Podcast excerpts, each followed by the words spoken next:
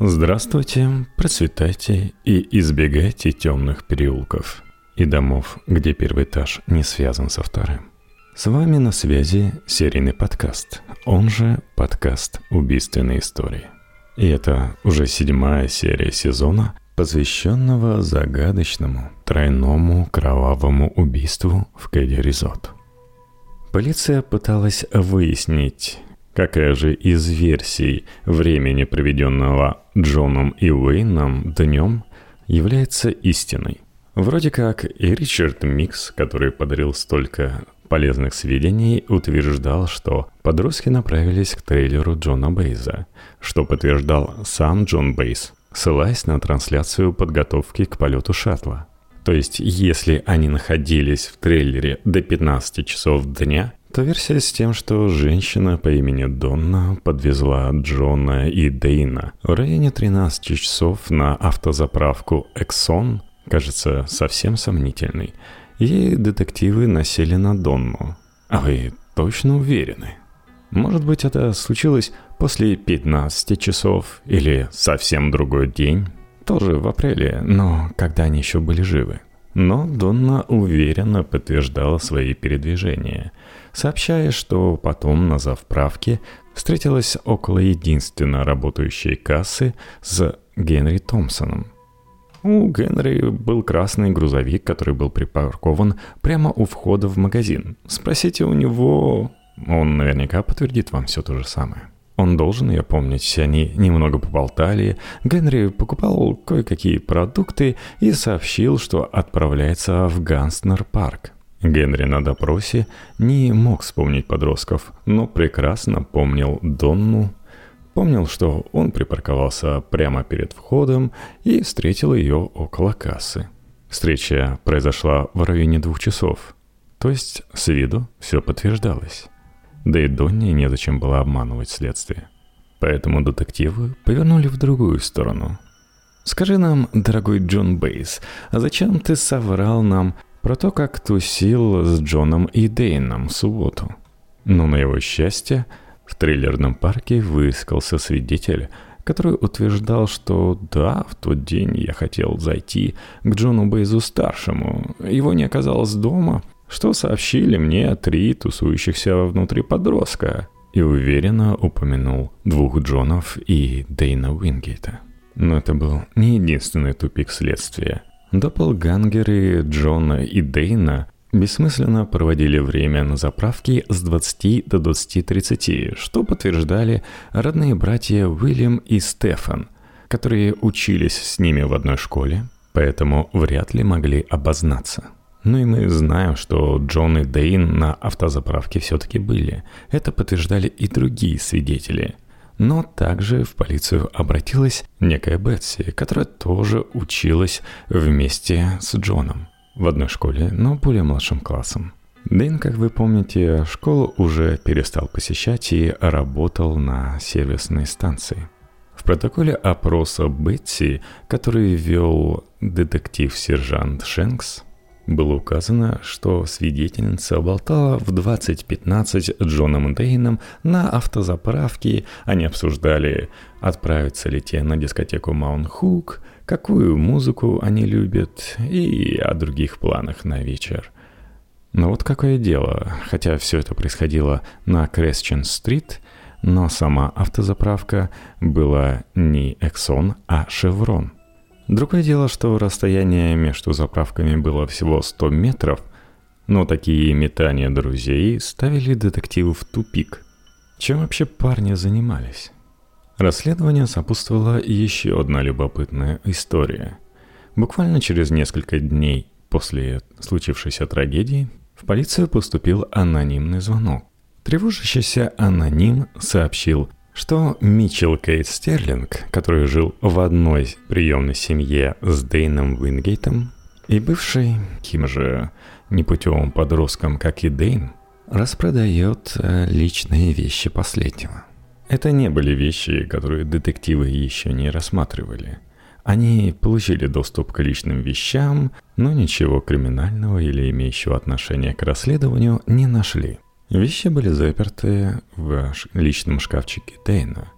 а Донован Дорис был предупрежден об ответственности за их сохранность перед властями. И тут выясняется, что вещи, а именно почти новые зимние ботинки на рыжей замше, были кому-то проданы и исчезли из шкафчика погибшего. Выяснилось, что туда забрался Митчелл. И то, что это произошло всего через несколько дней после убийства того, с кем он жил под одной крышей, больше всего потрясало всех, кто становился в курсе произошедшего. Поэтому не мудрено, что дело не спустили на тормозах, а решили провести дополнительный допрос Стерлинга. Тот сразу же оценил свое отношение к погибшему. Он его презирал и был рад, что его больше нет на этом свете. Причем вполне открыто – даже пострадавшие от выхода к Дейна так не выражались. Но, видимо, Митчеллу Стерлингу не хватало либо такта, либо воспитания, и выражать так свои чувства для него было чем-то естественным. Поэтому он не ожидал, как на него насядут на допросе. «Мич, ты ж такой крутой! Признайся, что ты имеешь отношение к их убийству!» Митчелл выглядел не просто растерянным, он явно нервничал – и даже попытался слепить некое алиби, что он якобы работал в пиццерии Round Table в ночь с 11 на 12 апреля. Но один звонок менеджеру Round Table разрушил все его алиби. 11 апреля Митчелл работал в дневную смену, так что на подростке закономерно защелкнулись наручники. Да, его хотели скорее напугать, потому что загадочное убийство не совершают подростки, у которых даже алиби нормального нет. И они придумывают что-то на ходу, что-то легко опровергаемое. Но врать следствию все равно не стоило. В общем, подросток расплакался и признался как на духу, чем занимался в тот вечер. Ничего криминального – и ботинки-то он украл всего лишь потому, что это были единственные ценные вещи, которые принадлежали Дейну, и не отдавать же их обратно отцу. Поэтому он и перерыл шкафчик, не зная совсем, что полицейские уже там побывали и пересчитали все вещи. Детективы и ФБР, конечно же, держали подростка в уме и следили за его дальнейшими проступками – но спустя несколько лет э, стало понятно, что он не имеет никакого отношения к массовому убийству. Так что оставим его. У нас, как помните, был еще один тинейджер, Дастин Исон. Но следующие 10 минут мы посвятим его маме. В тот момент Джастин Исон уже не находился в Кэдди Резорт, а проживал в Квинсе в доме номер 200 по Ист Мейн-стрит – в котором жили Миксы, куда они переместились после того, как Мэрилин Смарт обвинила своего мужа Мартина Смарта в том, что это он совершил массовое убийство. Сразу после этого она взяла 12-летнего Джастина, его 8-летнего брата Кейси и в сопровождении полиции умчалась из курортного поселка. За ней приехал старший из детей Нины Микс Дейл Уэйт – так как они опасались Марти Смарта и Пол Бубита, то на второй машине был еще его дружбан Блейн Груберт. Но все прошло мирно. Микс даже поболтал с Марти, тот явно не понимал, что происходит и что уезжают они навсегда. Мэрилин просто сообщила мужу, что Джастину после этого убийства явно стоит сменить обстановку, поэтому они погостят немного у Микс. И Марти повелся потому что, в принципе, он тоже так считал. Малышу, проведшему ночь на месте преступления, стоит какое-то время пожить подальше от того домика. Да и вообще жить рядом с местом кровавого преступления детям не стоит. Оказавшись в безопасном месте, Мэрилин основательно подсела на уши своей лучшей подруги Нины Микс, которая, кстати, была также лучшей подругой Сью Шарп, поэтому не возражала, и наговорила ей всякого.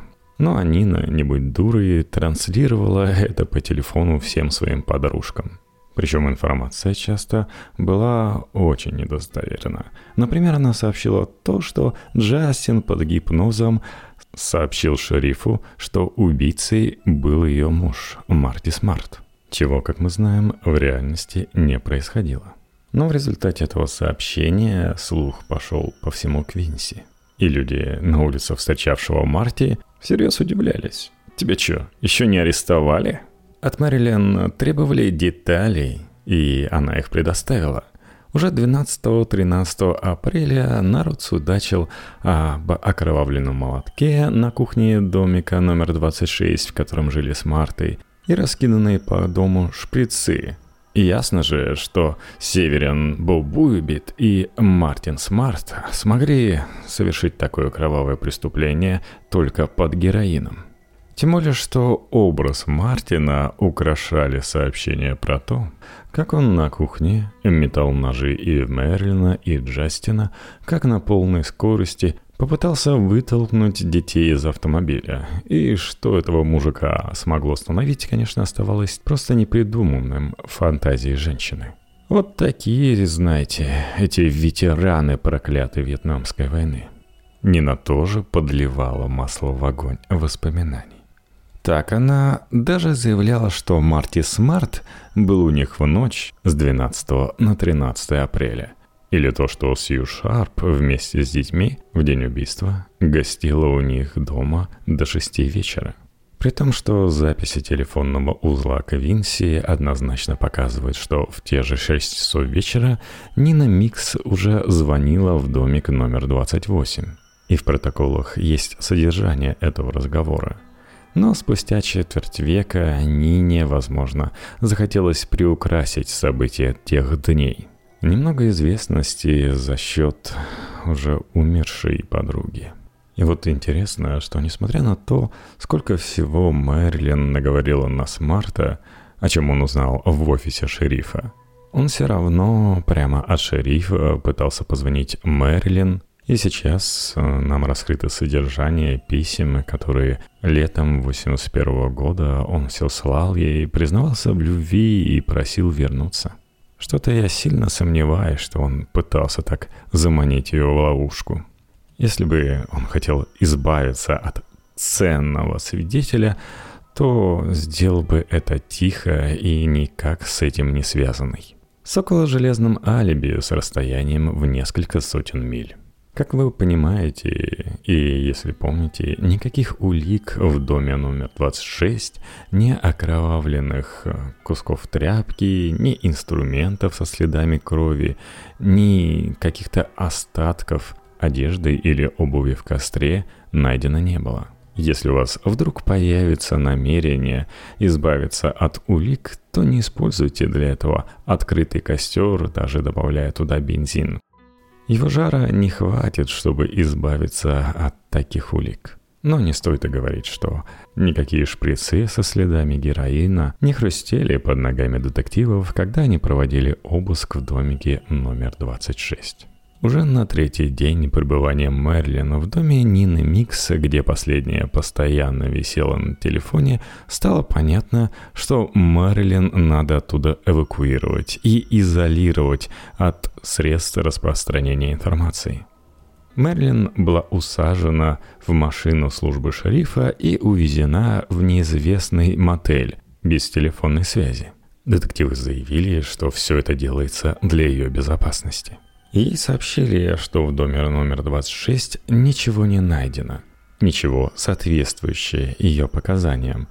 И наоборот, найдено многое противоречащее ей. Например, в том костре была обнаружена только зола. Причем основательно остывшая, что указывало на то, что 12 апреля утром Мартин не разводил никакой костер. Но зачем вы, дамочка, вообще распространяете сведения, что Джастин под гипнозом указал на вашего мужа? Тут э, Мэрилин все свалила на самого Джастина, что он постеснялся сказать детективам и указать на своего отчима, потому что он его слишком боялся. Выдумал каких-то двух незнакомцев и только наедине с мамой смог признаться. Также у Сью поинтересовались, Хочет ли она рискнуть своей безопасностью и побывать на похоронах Сью Шарп? И тут Мэрилин открестилась от Сью, сказала, что она знакома с ней шапочно, больше дружили их сыновья и ее лучшая подруга Нина Микс. Что прозвучало несколько странно, потому что Джастин часто пребывал в доме Сью Шарп, и при этом она вроде как о нем пеклась, так почему не познакомиться со Сью поближе? Все-таки отпускаешь ночевать в дом, в котором еще и убийства совершаются. Дальше больше. Выяснилось, что те три дня, с 12 по 15 апреля, что Мэрилин привела в доме Микс, она переспала с ее сыном, тем самым Уэйдом Миксом. С Блейном Грубертом, который также приезжал за ней, она переспала через месяц. Это при том, что с Уэйдом их даже связывали некоторые отношения. Также утверждение Мэрилин, что со Сью Шарп они были знакомы лишь шапочно, были опровергнуты наличием пяти записей телефонных разговоров со службой шерифа, в которую она звонила весной и летом 80-го года из-за ее бывшего мужа Исона, который, по ее утверждению, ей всячески угрожал. Он не приезжал к ней, а звонил по телефону, но свидетелем всех этих телефонных разговоров с угрозами по сообщению Мэрилин была Сью Шарп, которая могла это подтвердить под присягой. Так что следствие стало перешучиваться между собой, что Мэрилин задалась целью спроводить всех своих мужей в тюрьму. Поэтому в ее допросе было столько нестыковок и столько странных сведений о Мартине Смарте. Поэтому, решив, что тратить деньги округа на нее больше не стоит, из мотеля ее вернули обратно к Нине Микс, сообщив об ответственности за распространение слухов и сплетен о ведущемся сейчас активном деле. Впрочем, возвращению к Миксам Мэрилин с Уэйдом только радовались. Последний, похоже, всерьез решил стать очередным для Мэрилин мужем – и для того, чтобы у их будущей семьи были деньги, он пошел на службу в военно-морской флот США. А уже через месяц Мэрилин вышла замуж за некого Скипа Локвуда. Марти Смарт легко согласился на развод. И новая семья уехала из Квинси. Через несколько лет она развелась и с Логутом, ибо присмотрела нового кавалера, уголовника, официально зарегистрированного как сексуального преступника, Мазгрова. В 21 веке, когда делом снова заинтересовались, она появилась как чертик из табакерки, дала несколько телеинтервью, снялась в документальном фильме и продемонстрировала как раз те самые письма Мартина Смарта который он посылал ей летом 81-го. Но так как история была рассмотрена вдоль и поперек, ее, конечно же, спросили, а зачем она столько всего наговорила о своем собственном муже? На что Мерлин с мешком ответила, что это была добродушная шутка, которая отвлекла следователей от расследования убийства ее подруги. Но, как вы еще помните, в ту ночь произошло не только убийство, но и похищение дочки Сью Шарп. Служба шерифа, конечно же, занималась и пропажей Тины. Уже в первые дни расследования житель Квинси Далтон Вусон сообщил в службу шерифа о том, что слышал разговор двух незнакомых ему белых мужчин о Тине. Причем эти мужчины явно обсуждали детали, которые не могли слышать из местных новостей. А Далтон следил за этим делом. Парочка чем-то напоминала разыскиваемых. Правда, никаких очков на них не было, и волосы на пробор они не носили. Поисковая операция в районе Кэдди и Кэдди Резот продлилась два дня, но никаких результатов получено не было. А вот на 17 апреля житель Кэдди Рональд Варкер наткнулся в ручье Спаниш Грик на светло-бирюзовый трикотажный бадлон, с грязно-коричневыми пятнами на груди и рукавах, но очень напоминающих следы замытой крови. Сороковой размер соответствовал тому, что носила Тина Шарп, и более того, члены семьи признали этот бадлон, и следствие располагает даже фотографиями в нем. А еще вам на память могут прийти слова Джастина Исона, сообщившего шерифу утром 12 апреля, что Тину надо искать ниже по течению. По предположению детективов, мальчик слышал слова убийц о их планах отступления из дома. Помните, Марти Смарт предполагал, что убийцы будут двигаться в сторону железнодорожной станции. Но ручей Spanish Creek лежал в противоположном направлении. Еще вы можете вспомнить окровавленные вещи, найденные в мусорном контейнере за местным магазином. Этот контейнер был ровно на полдороге к Spanish Creek. Таким образом, следствию и нам вроде как ясен путь отхода преступников. К тому же, если помните, около моста через ручей на выезде из Кадерезот свидетель Тимин ТД видел зеленый фургон или минивэн с погашенными огнями, как будто бы замаскированный в кустах. То есть преступники могли двигаться к нему. По пути к нему выкинули в мусорный контейнер то, что тащили с собой с места преступления. Там же находился единственный в Кадерезот телефон, на трубке которого остались смазанные кровавые отпечатки. А там уже сотни метров – и спрятанный автомобиль, который рванул в сторону от злосчастного поселка. Но когда проезжали мост, кто-то выкинул окровавленный бадлон Тины в ручей. Ну и Джастин Исон, получается, прав в том, что ниже по течению стоило поискать ее одежду, а не ее саму. Скорее всего, преступники или сама Тина захватили сменную одежду. Дальше больше. 26 апреля 1981 года в офис к шерифу заявился местный охотник Гэри Нейлсон, который заявил, что утром видел живую и невредимую Тину Шарп. Встреча произошла рядом с красивым горным потоком, который так и назывался Рок-Крик. Находится он в 11 километров от Квинси. Поток э, очень мелкий, утонуть там тяжело но для порыбачить вполне сгодится. На что Гэри и рассчитывал, припарковав машину и спустившись к ручью, чтобы найти подходящее для рыбалки место.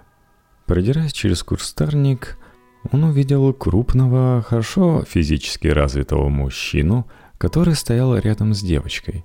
Когда они чуть повернулись, он увидел, что это Тина Шарп – Вместе с мужчиной они что-то разглядывали на песке. Подобравшись поближе, он понял, что они рассматривают крупные следы от грузовика и обсуждают, смогут ли они тоже переехать через ручей, чтобы не заезжать на мост. Он знал, что девочку ищут, и если бы рядом не было бы этого физически развитого мужчины, в офис шерифа он заявился бы вместе с нею – но также он знал, что, возможно, девочка причастна к преступлению, поэтому приближаться к ним он боялся, опасаясь за свою жизнь. Поэтому он, стараясь не шуметь, отполз обратно через кусты к своей машине и уехал как можно быстрее. Отдельно он сообщил, что не видел никакой машины ни рядом с шоссе, ни рядом с этой парочкой. Эти свидетельские показания Нельсона и предыдущая находка Рональда Варкера убедила следствие, что версия с тем, что в преступлении замешан любовник Тины Шарп, является приоритетной для следствия, и они начали искать этого предполагаемого любовника, решив, что это какой-то хорошо физически развитый старшеклассник. Помните, кстати, Генри Томпсона – который подтвердил свидетельские показания Донны о том, что в районе 14 часов в субботу она была на заправке Эксон. Так вот, детективы еще тогда поняли, что Генри подходит под фоторобот одного из разыскиваемых преступников. У него были длинные волосы, прическа на пробор, он ходил в вечных очках хамелеонов, и возраст его был около 20 лет на самом деле 19. Также он любил джинсовые костюмы и носил остроносые шитые сапоги. К тому же через несколько дней после преступления он зачем-то впервые за несколько лет коротко постригся. И при этом Генри был знаком с семейством Шарп. Помните, я вам рассказывал про Элис Томпсон, у которой утром 11 апреля тусила Шейла Шарп – и что у Элис был брат Генри, которому Шейла симпатизировала. Вот это как раз и был тот брат Генри. И, кстати, ту ночь Шейла Шарп должна была провести не у Сиблтонов, а у Томпсонов. Но в самый последний момент Элис пришлось остаться с детьми соседей. Ей получилось подзаработать, но пижамная вечеринка с подружкой не удалась. В общем, налицо интересное совпадение. Генри Томпсон, который может передвигаться по городу, как ему захочется, у него есть грузовичок-фургон, правда красный, а не темно-зеленый. По одной из версий событий имеет все шансы столкнуться с Дейном и Джоном в 14 часов на заправке Exxon 11 апреля – а домой Генри возвращается в 4 часа утра 12 апреля. Только сейчас, кстати, понял, что шаттл «Колумбия» стартовал 12 апреля 1981 года в День космонавтики, ровно через 20 лет после первого полета человека в космос, который совершил Юрий Гагарин 12 апреля 1961 Но я отвлекся. Генри не появлялся на горе Хук, не был на дискотеке, но вернулся в такое позднее время. Этого детектива не могли не заметить. 11 апреля Генри передвигался не один. Он разъезжал со своим другом Чаком Волком, так что на допрос детективы вызвали их обоих. Вначале они катались по округу Аламеда, расположенному почти 300 километрах от Квинси. После 12 они заехали в Спрингтаун, находившийся к северу от более крупного Ливермора, и около часа потусили у подружки Генри. Дальше они поехали в местечко Сан-Рамон, где у них тоже имели знакомые, которые впоследствии подтвердили это на опросе у полиции. Общение длилось около получаса, на протяжении которых и Чак, и Генри, который был за рулем, пили пиво. Оттуда друзья поехали в Ливермол, где были около часа. И дальше их версии событий начали расходиться. Чак заявил Доновану Стою, что оттуда он поехал уже в одиночку автобусом до Квинси. А Генри Томпсон резонно утверждал, что «Да я тоже ехал к Квинси, и мы поехали на моем грузовике». Но было еще одно противоречие – Выехав час из Ливермона, Генри никак не успевал к двум на заправку «Эксон», где его видела Донна. Событие, которое он не только не отрицал, но и подтвердил. Надо сказать, что в Квинсе ребята не прекратили пить пиво. А потом они отправились пить его дальше к Чаку, который жил в Кэдди. И чтобы добраться до Кэдди Резот – нужно было преодолеть километр. Даже в темное время суток на это бы ушло не более четверти часа. Отец Чака Волка, Хью, был готов подтвердить, что парочка пила пиво весь вечер, но до скольки именно они пили пиво, чем занимались дальше и покидали ли дом, он не знал. Вообще его ответы были довольно-таки уклончивые, и если еще учесть, что он родственник, то алиби, конечно, так себе. Кроме отца Чака, детективы допросили и мать Генри, Норму Томпсон. Но ничего интригующего от нее услышать не удалось. Ничего подозрительного в поведении сына утром или в его обличии она не увидела. Зато заявила, что в ночь с 11 на 12 апреля ее сын и Чак видели двух подозреваемых, соответствующих фотороботам. Друзья, впрочем, тоже ничего интригующего сообщить не могли. Они якобы выходили прогуляться по темному тихому Кэдди в районе 3.30 или 4 утра и видели пикап, рядом с которым стояли двое белых мужчин, соответствующих описанию подозреваемых. Почувствовав угрозу, исходившую с их стороны, Друзья решили побыстрее ретироваться, пока их не заметили. Но их история вообще выглядела слишком подозрительной для детективов. И как молодежь сообразила, что от этих двух мужчин исходит какая-то угроза. Впрочем, к тому позднему ночному времени ребята были уже достаточно пьяны, поэтому их поступки не стоило считать эталоном рассудительности – при этом парни еще и пикап описывали по-разному. Если Генри описывал машину, какой-то белый или светлый, то Чаку она показалась как раз зеленой и даже с каким-то логотипом. То ли доставщиков пиццы, то ли чистильщиков бассейнов. Впрочем, версия того, что ребята виновны в убийстве, показалась детективам очень заманчивой. Хотя в ней было достаточно противоречий. Во-первых, у Томпсона и Уолка не было никаких мотивов. Томпсону вроде как нравилась Шейла, а вот про его общение с Тиной ничего не известно. К тому же ребята начинали квасить еще днем. Какими-то особыми физическими данными они не блистали, так что вряд ли могли провернуть такое убийство. И как до этого, так и после никаких проступков и тем более криминальных проявлений со стороны этой парочки выявлено не было.